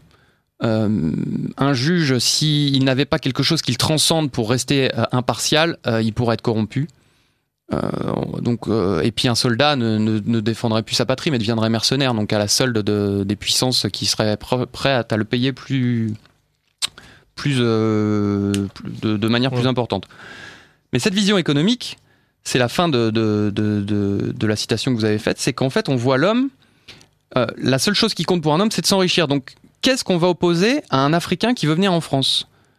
Euh, Mais rien, puisqu'en fait, son but c'est de s'enrichir, donc il va venir en France. Mais ça, ça vaut aussi pour tous les, tous les Français qui s'expatrient. Ça se passe mal en France, qu'est-ce qu'ils font? Ils désertent. Ils vont faire euh, fortune à Londres, à Hong Kong. Euh, euh, et en fait, plus rien ne les rattache. Plus rien ne les rattache. Parce que l'homme, le, bourgeois est déraciné, puisque, puisqu'en fait, c'est son confort matériel qui compte. Il va pas se battre pour son pays, il va fuir, il prendra, dès que la guerre va se, déclarer, il va prendre, il va prendre ses jambes à son cou, prendre le premier avion et partir, partir où, bon lui semble. Et, d'ailleurs, si ça se passe mal économiquement en France, ils partent en Angleterre, par exemple. Alors, c'est encore plus en Italie, le nombre d'Italiens qui a fui vers Paris ou vers Londres, c'est, c'est assez impressionnant. Euh, c'est assez impressionnant de voir ça. Donc c'est et, à chaque fois la, justification c'est euh, mais vous comprenez il n'y a pas de a pas de travail donc euh, donc on préfère s'expatrier. Mais en fait cette vision des choses c'est vraiment ce qui font de la vision immigrationniste moderne. Je l'ai dit c'est vu que maintenant il n'y a que l'individu qui compte et son enrichissement, ben pourquoi pourquoi on interdirait l'immigration de masse et, l'homme interchangeable qui peut qui peut aller d'un pays à un autre selon les lois du marché ou les besoins du marché? Hmm, d'ailleurs, dans, votre ouvrage, vous, vous, faites aussi un peu, euh, euh, on va dire, le, vous êtes assez difficile et vous êtes euh, même, vous faites preuve d'une très grande critique à l'égard du tutoiement. C'est quelque chose qui vous dérange, ça, le tutoiement? Ah, que ça me dérange.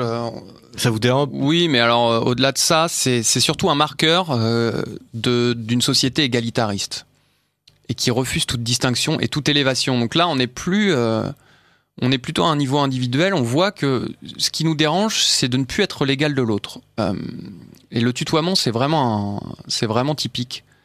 C'est un peu l'incapacité pour une personne de se considérer comme un adulte et de considérer l'autre comme un adulte. Maintenant, notamment en entreprise, les patrons ne supportent pas qu'on les tutoie, qu'on les vous voit, pardon, parce que ça les renvoie alors euh, déjà à leur âge, ils sont plus vieux, donc ah non non mais me tutoie, me vous vois pas, j'ai l'impression d'être, euh, j'ai l'impression d'être un vieux là, je suis pas ton père, non non non.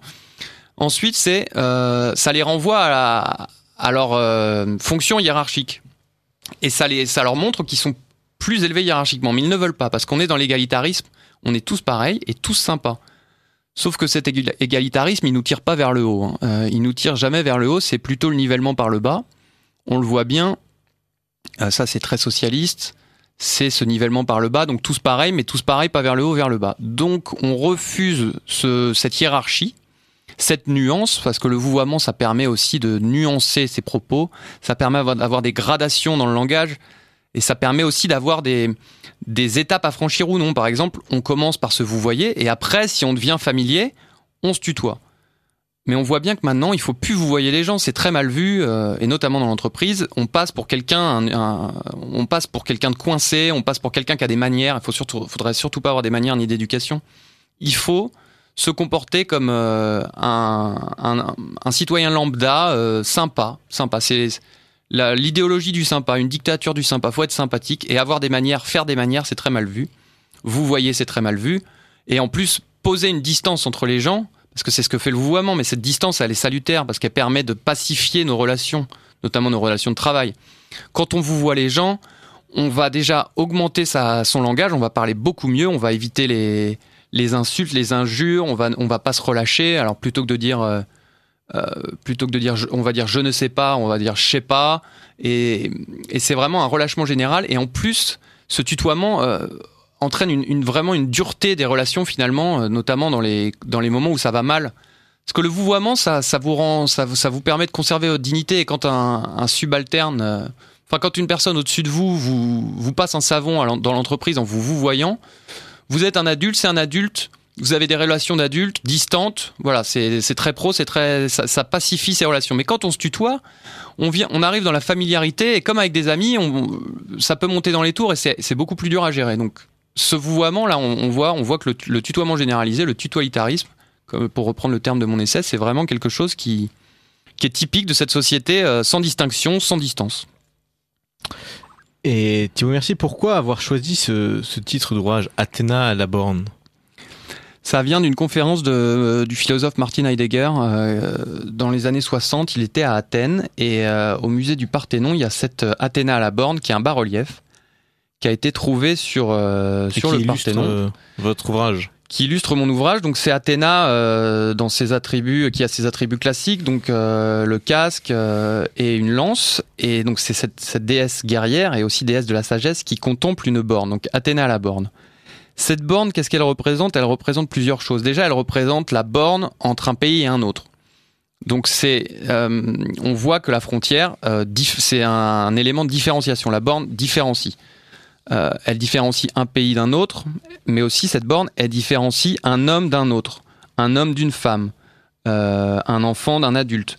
Et on voit dans une société qui refuse toute frontière, qui refuse toute distance, toute distinction, toute discrimination, on voit bien que cette borne en fait est nécessaire puisque si on veut une diversité, il faut forcément des différences. Et comment marquer des différences? C'est par une frontière, par une distinction. Donc en fait, cette, Athéna, elle nous incite à réfléchir sur ce que c'est que la borne, la frontière. C'est pour ça que j'ai voulu en parler. Et aussi, cette borne, elle nous limite, elle nous limite dans notre volonté. Euh, parce qu'actuellement, on est quand même dans une société qui, recherche le dépassement des limites de la frontière en permanence. Alors, il y a le mouvement euh, Open Border, donc euh, le dépassement des frontières nationales. La, nation n'existe plus, on fait partie d'un grand village global. Mais il y a d'autres choses. Il y a la volonté toute puissante de l'individu. Euh, qui fait que le plus, on peut plus lui, opposer une seule limite et on voit aussi des mouvements comme le transhumanisme par exemple qui veut faire en sorte qu'on transcende nos limites biologiques.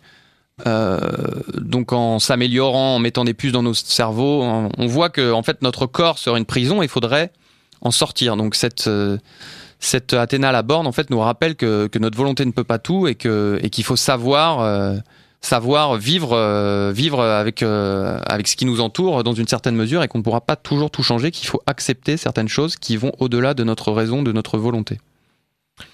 Euh, merci pour cette explication claire, parce qu'effectivement, le titre de votre ouvrage pouvait peut-être paraître un peu sombre. C'est pour ça qu'il y a un sous-titre un peu plus rentre dedans. Pour les, pour les auditeurs de Radio Courtoisie.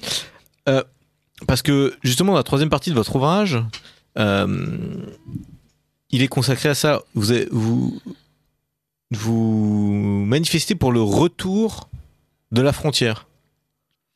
Comment, euh, comment protéger la diversité, comment protéger les cultures, comment protéger les peuples, euh, en fait tout ce qui fait la richesse de l'humanité.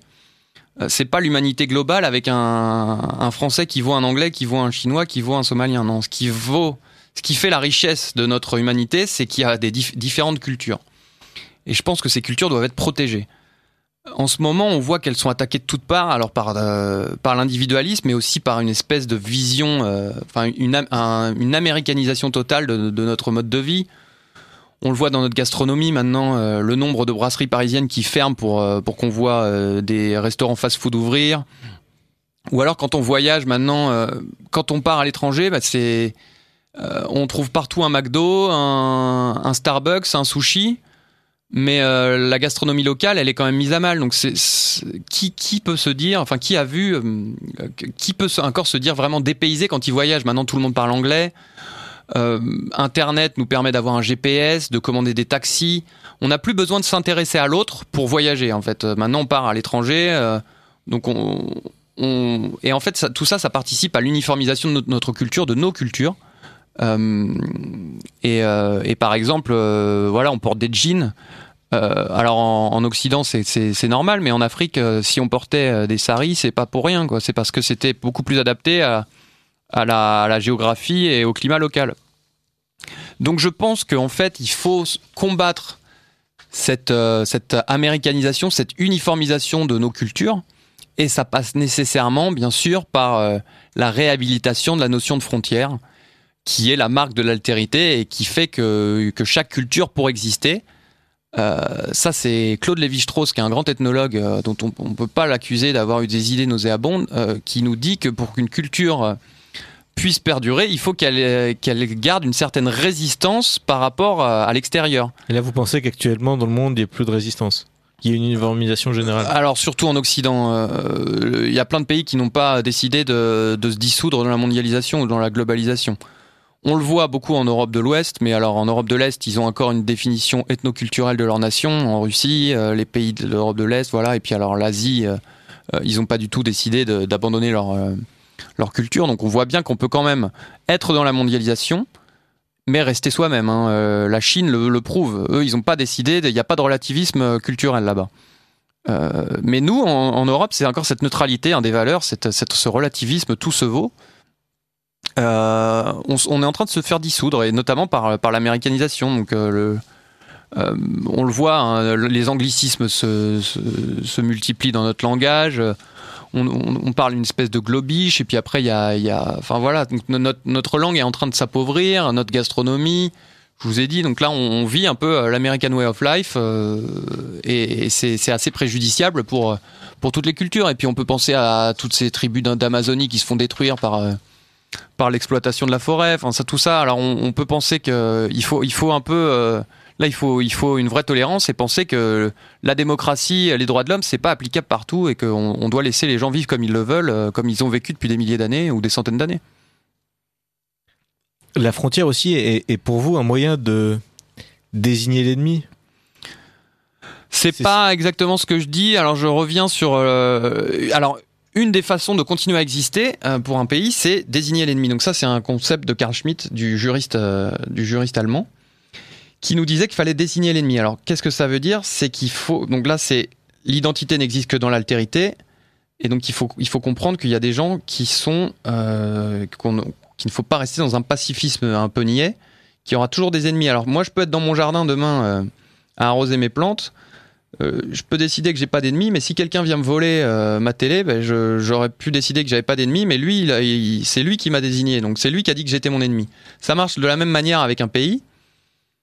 L'Europe est dans cette espèce de d'utopie d'un monde sans ennemis, alors euh, sans guerre, sans guerre conventionnelle. Donc on se rend compte en fait que qu'on a des ennemis hein, et, que la guerre d'ailleurs, que cette, guerre conventionnelle, elle a glissé du côté économique. On le voit bien avec la guerre économique des Américains, toutes les sanctions extraterritoriales, les sanctions contre BNP, Total, euh, les entreprises euh, européennes. Donc en fait, le, conflit s'est déplacé, mais le conflit n'a pas arrêté. Donc il faut que la nation française puisse redésigner l'ennemi, c'est-à-dire euh, comprendre qu'elle est unique et qu'il faut qu'elle se défende. Parce qu'une personne qui décide qu'elle n'a plus d'ennemis, en fait, euh, ben elle, elle, elle, est à se dissoudre, hein, elle dissoudre politiquement. Si on, si on pense qu'on n'existe plus, on, on, va se dissoudre. Donc, donc là, la désignation de l'ennemi, c'est pour ça qu'il faut que la, société reprenne conscience de qui elle est. La nation française doit reprendre conscience de sa puissance. L'Union européenne doit, doit reprendre conscience qu'elle est autre chose que des valeurs, enfin des valeurs universelles. Elle a une spécificité, elle, est, elle a une spécificité euh, gréco-latine euh, qu'il faut mettre en avant et, que si elle ne, ne, défend pas cette identité, elle sera, elle sera bouffée par, euh, par la Chine, la Russie. Euh, les, Ce sont eux nos ennemis? Qui ça? C'est la Chine, euh, la Russie. Mais en fait, c'est des ennemis. Il faut pas voir ça comme un ennemi mortel hein, qu'on doit détruire. il faut voir ça comme une altérité, comme une personne qui peut, qui peut être un allié, mais qui peut aussi être un ennemi ponctuel sur certains points. Euh, les États-Unis, avec leurs sanctions extraterritoriales, on peut dire que c'est nos alliés. Ils sont peut-être venus euh, à la fin de la Seconde Guerre mondiale nous sauver. On voit bien que maintenant, euh, on, vit sous leur joug. Qu'est-ce qu'il faut faire? Se dire que abandonner et, se dissoudre, ou alors, si on veut continuer à exister, il faudra nécessairement être capable de dire que c'est pas toujours nos alliés. Quels quel moyens d'action ont les pays occidentaux? Comment comment peut-on faire pour les pour les combattre? Justement, ces ennemis. Comment être capable de retrouver mais ça, c'est très politique. C'est une, une question de volonté politique. les moyens, on les trouvera, les moyens juridiques. À partir du moment où la France a décidé qu'elle allait se défendre, vous vous rappelez de De Gaulle, c'est une petite nation au sortir de la guerre. On a quand même eu un homme politique qui a eu la volonté de faire valoir la, voix française et ça a fonctionné. Euh, et après, il y a des, évidemment, il y a des.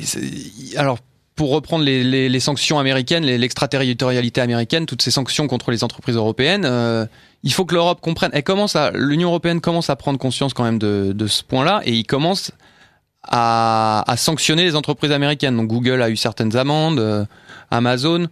Il faut que, il faut que la France donc sorte de ce pacifisme niais et reprenne conscience d'elle-même et, et l'Union européenne aussi d'ailleurs, je l'ai dit, et que à partir du moment où il y a une volonté politique, on trouvera les moyens pratiques de se défendre. Et évidemment, ça, ne passera pas par une guerre conventionnelle, mais ça passera par euh, ce, cette guerre économique, cette guerre culturelle aussi, hein, qui, est, menée contre nous. C'est juste une question de, une, question de volonté. Et alors, vous êtes euh, avocat euh, et vous êtes engagé aussi également dans la cité, donc à travers évidemment la, publication de cet ouvrage, je répète, Athéna la borne, discriminer ou disparaître, mais aussi à travers une association, le Cercle droit et liberté. Et donc, vous pensez que c'est à travers ce genre de d'action que on pourra redonner conscience un peu à nos hommes politiques qu'il faut changer les choses Bah écoutez, euh, toute, euh, toute action politique est bonne à prendre. Euh, comme je vous ai dit, je critique le bourgeois qui reste dans sa sphère privée et qui refuse euh, toute idée de politique. Donc non, là, ce qu'il faut, ce qu'on essaye de faire avec le Cercle droit et liberté depuis euh, cinq ans maintenant, c'est de, déjà bah, de, faire sortir les, professionnels de leur sphère pro pour aller euh, s'engager dans la cité, se rendre compte que la liberté, c'est défendre le bien commun et que, que donc d'avoir une conception positive donc d'engagement dans la cité pour pour défendre qui nous sommes, défendre défendre de nos libertés d'ailleurs. Qu'ils ne soient plus des, des, bourgeois. Voilà, exactement. Désembourgeoiser la, le... le monde juridique, ce que je disais en début d'émission. Le cercle droit et liberté, euh, il a vocation à, à, essayer de faire sortir les étudiants de leur politiquement correct qu'on leur enseigne à, à l'université et de leur montrer qu'on peut penser le droit de manière différente. On organise des débats, euh, des conférences. Euh, je pense à des choses sur la légitime défense, euh, l'impérialisme juridique américain, la critique des droits de l'homme. Donc évidemment, ça changera pas immédiatement la face du monde, hein, mais toute, toute initiative est bonne à prendre. Et puis, et puis qui sait, hein, si on, on, convertit une personne et qui va, qu'est-ce qu'elle qu qu qu fera derrière? Il faut agir. Merci beaucoup, Thibaut Mercier chers amis auditeurs euh, euh, de Radio Courtoisie, l'émission touche à sa fin. Merci beaucoup pour votre euh, écoute si fidèle. Euh, ah, on me dit que j'ai encore un, peu de temps. Alors pour conclure, euh, excusez-moi, j'ai mal vu. Pour conclure, euh, Thibaut Mercier, est-ce que, par exemple, vous pouvez me dire que euh, vous avez rappelé justement un moment au début que les lois euh, contre, euh, les lois discriminatoires étaient malgré tout louables au début. Est-ce que comment servir un peu justement sans tomber dans le travers de ce que vous dénoncez Que proposez-vous? Je propose de recréer du commun, donc de, faire en sorte que les individus n'aient plus n'aient plus euh, tous les droits face à la société et qui comprennent que, en fait, juridiquement, on doit comprendre que, que la, justice, ce n'est pas qu'une question de droit individuel, c'est aussi une question de droit euh, qui, quelque chose qui transcende les individus.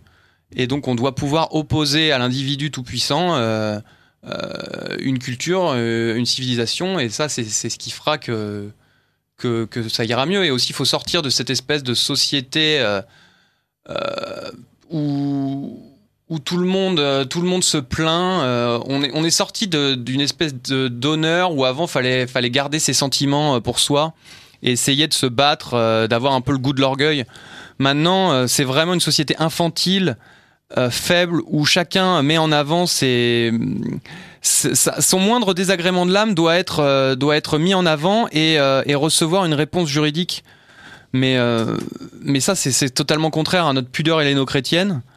Euh, et, je pense qu'il faut, il faut arrêter de, de, tout mettre en avant donc sur la place publique euh, au moindre désagrément de l'âme. Ça, c'est, il faut que notre surmoi euh, qui, qui, il faut, il faut donc il faut un peu. c'était les processus, le processus de civilisation. Ça, ça a consisté en gardant ses sentiments, en, gardant ses sentiments pour soi parfois, parce qu'en fait on a des espèces de une guerre interne et qui fait que notre surmoi la contrôlait et en fait ça a évité la guerre de tous contre tous. Ça permettait une pacification des relations. Maintenant, vu que le moins de désagréments est mis en avant et qu'on ne le garde plus pour nous, évidemment, ça crée des difficultés de vivre ensemble euh, assez fortes. Donc, c'est pas une réponse seulement juridique, ça peut être aussi une question éthique. hein. Mais Revenir à plus de d'honneur et de, de goût de l'orgueil. ça sera le mot de la fin. Merci beaucoup, euh, maître Thibaut Mercier. Donc, je rappelle, auteur de l'excellent ouvrage Athéna à la borne, discriminer euh, ou disparaître, publié aux éditions Pierre-Guillaume de Roux, collection Iliade. Euh, et je vous le rappelle, vous interviendrez donc au colloque Iliade le 6 avril prochain. Euh, colloque Iliade qui aura pour thème cette année? L'Europe, l'heure des frontières. Voilà. Merci beaucoup. Je remercie également le patron de cette émission, Philippe Pichot-Bravard, pour sa confiance, les techniciens, les bénévoles et les donateurs qui font exister cette euh, magnifique radio. Je vous souhaite une euh, très agréable euh, soirée et une très bonne écoute sur Radio Courtoisie. C'était Gabriel de pour le libre journal de la plus grande France de Philippe Pichot-Bravard.